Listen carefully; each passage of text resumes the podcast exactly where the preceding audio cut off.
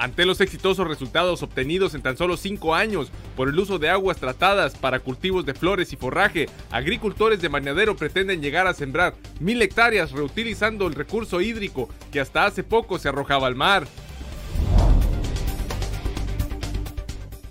Solamente 486 parejas de 502 solicitudes presentadas para casarse por un peso participarán en la ceremonia de matrimonios colectivos que se realizará el 14 de febrero en el gimnasio Oscar Tigre García.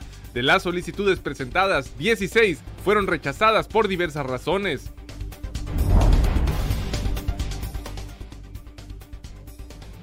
Hoy miércoles se presentará en la sesión del Congreso realizarse en San Quintín la propuesta para crear el municipio de San Felipe.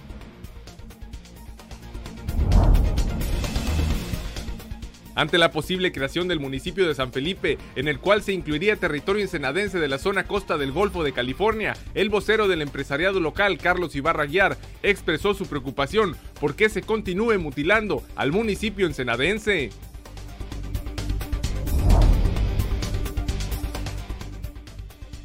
Propondrán en el Congreso del Estado de Baja California convertir en delito con hasta 10 años de cárcel la venta de autos chocolate o la promoción del uso de esos vehículos.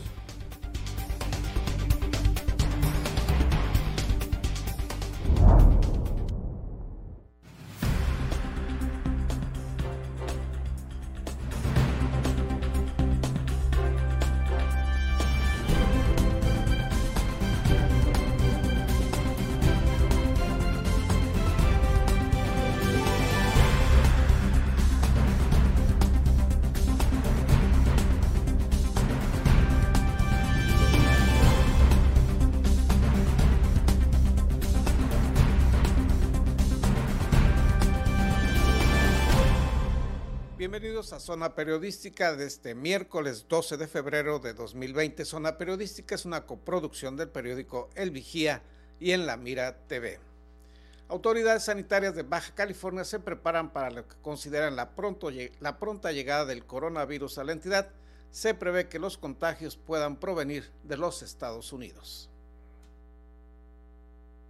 En dos semanas se estima que llegue el coronavirus a Baja California, luego de que autoridades sanitarias estadounidenses confirmaran el primer caso de un paciente con el virus en San Diego, California. Es más alta la probabilidad de que la enfermedad llegue por la frontera norte con Estados Unidos que por el centro del país, consideró el secretario de Salud Alonso Pérez Rico. En ese plazo todavía le quedan dos, poquito más de dos semanas, eh, y el caso que tuvieron ahorita eh, en San Diego estamos en comunicación con autoridades estadounidenses en relación a ese escenario. Fue un paciente que llegó de un vuelo de China, se le hicieron unos estudios, en ese momento no se determinó que el paciente era un caso sospechoso con definición operacional, se dejó ir a su domicilio, pero una de las pruebas que se le hizo salió positiva, fueron por el paciente, está ahorita en aislamiento y eso es lo que está pasando. Ya son varios casos que se han presentado en el estado de California y la Secretaría de Salud de Baja California desde hace más de cuatro semanas cuando se empezó a presentar este tema de que iban creo que menos de mil pacientes confirmados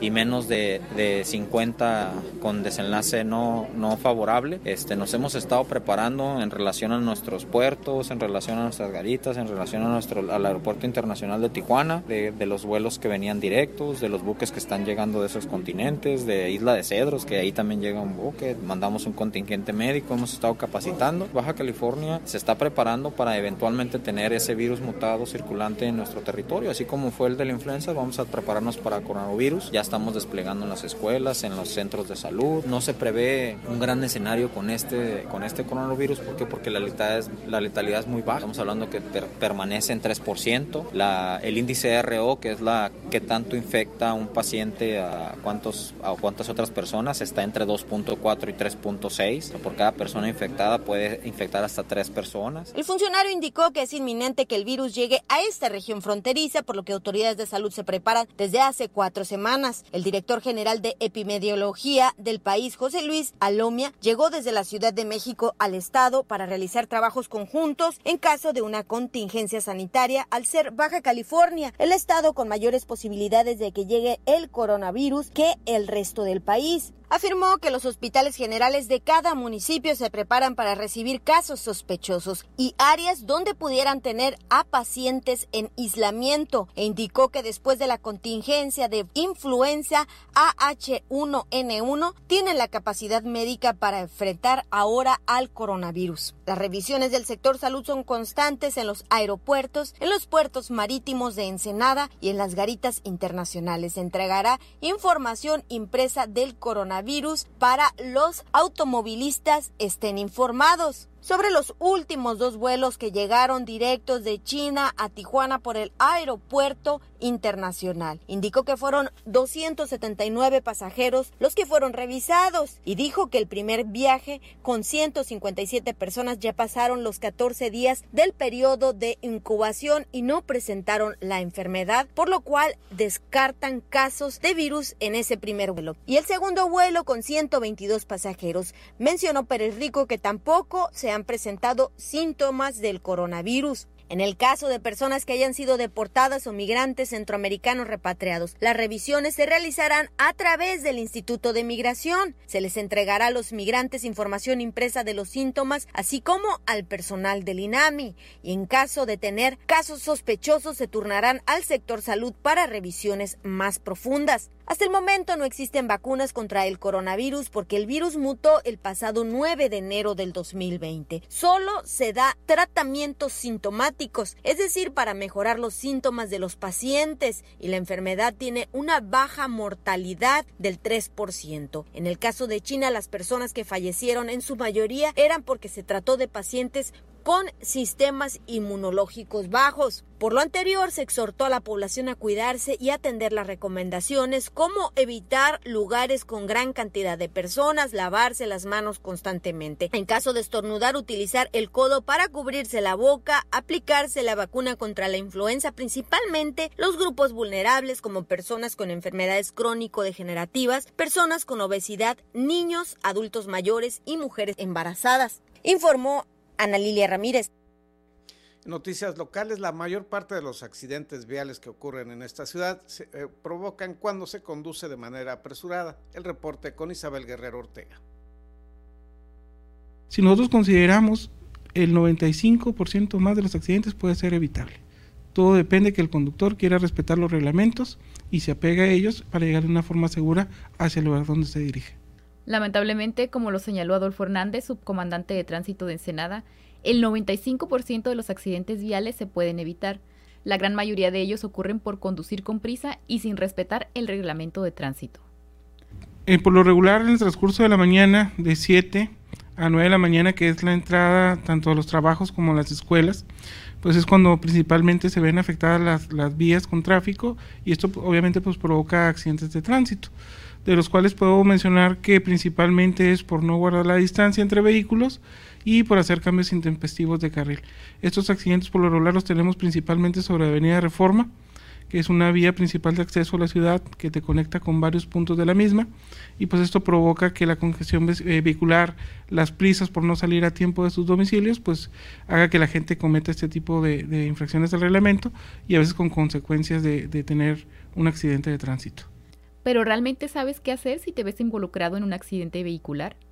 inmediatamente.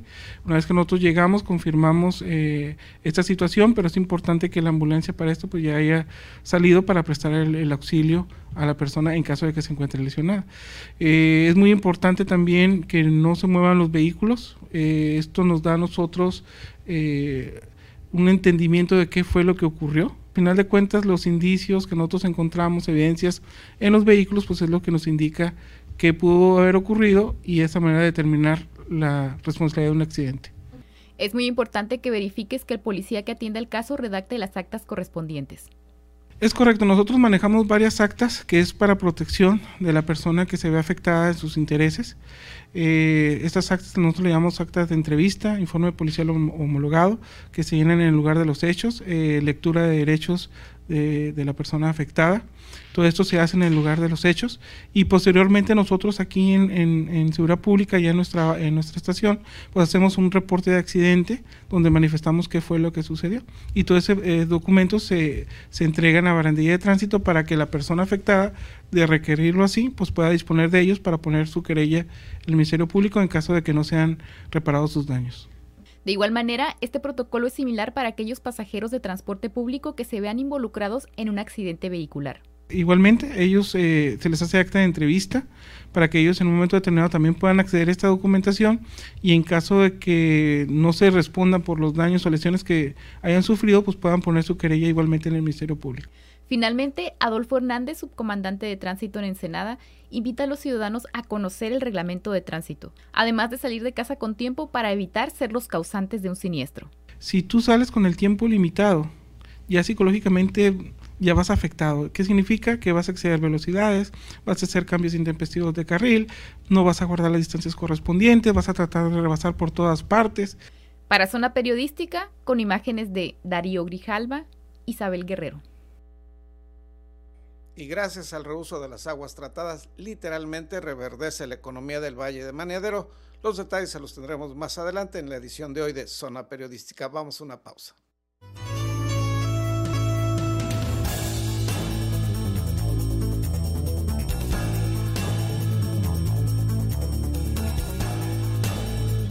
Empresarios locales expresaron su preocupación de que con la creación de los municipios de San Quintín y de San Felipe, lo que actualmente es Ensenada quede reducido a un 20% de su actual territorio político. Ante la posible creación del municipio de San Felipe, en el cual se incluiría territorio ensenadense de la zona costa del Golfo de California, el vocero del empresariado local, Carlos Ibarra Aguiar, expresó su preocupación porque se continúe mutilando al municipio de Ensenada.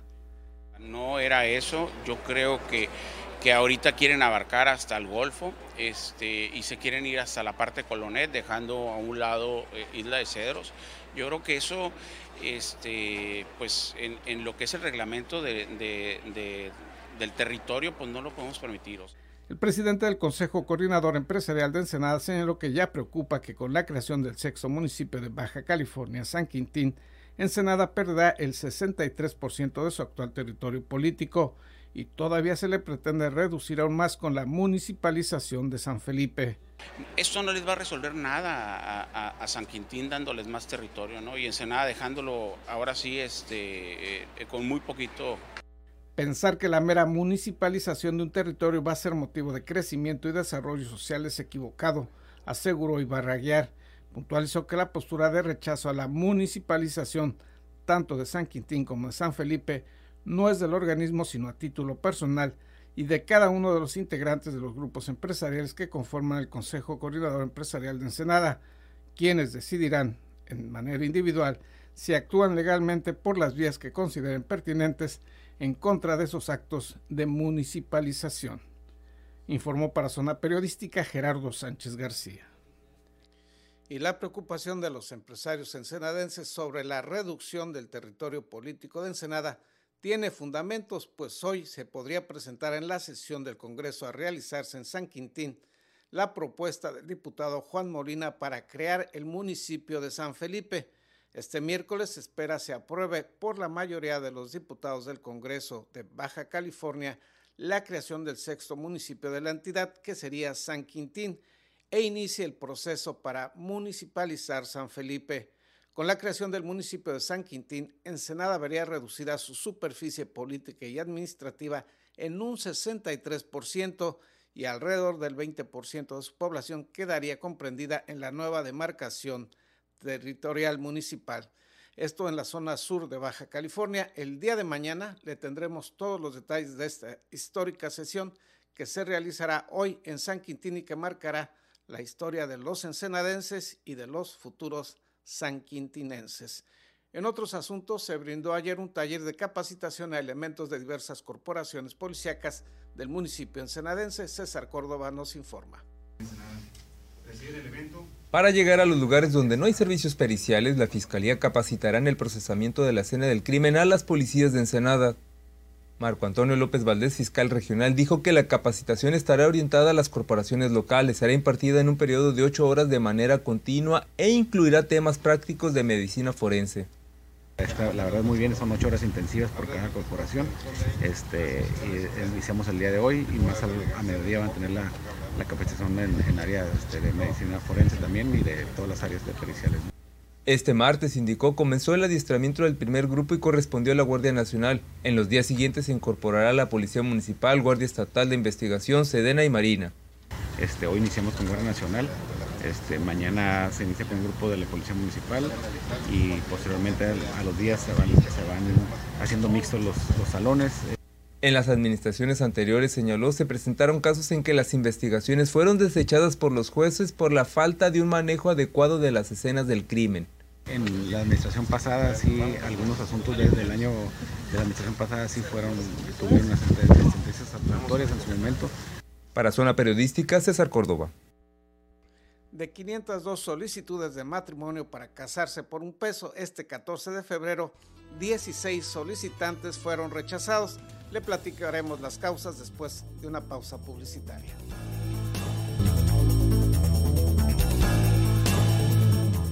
El viernes 14 de febrero, 486 parejas participarán en la ceremonia de matrimonios colectivos. Sin embargo, 16 de quienes solicitaron participar en esta ceremonia fueron rechazados. Algunas de las causas son las siguientes.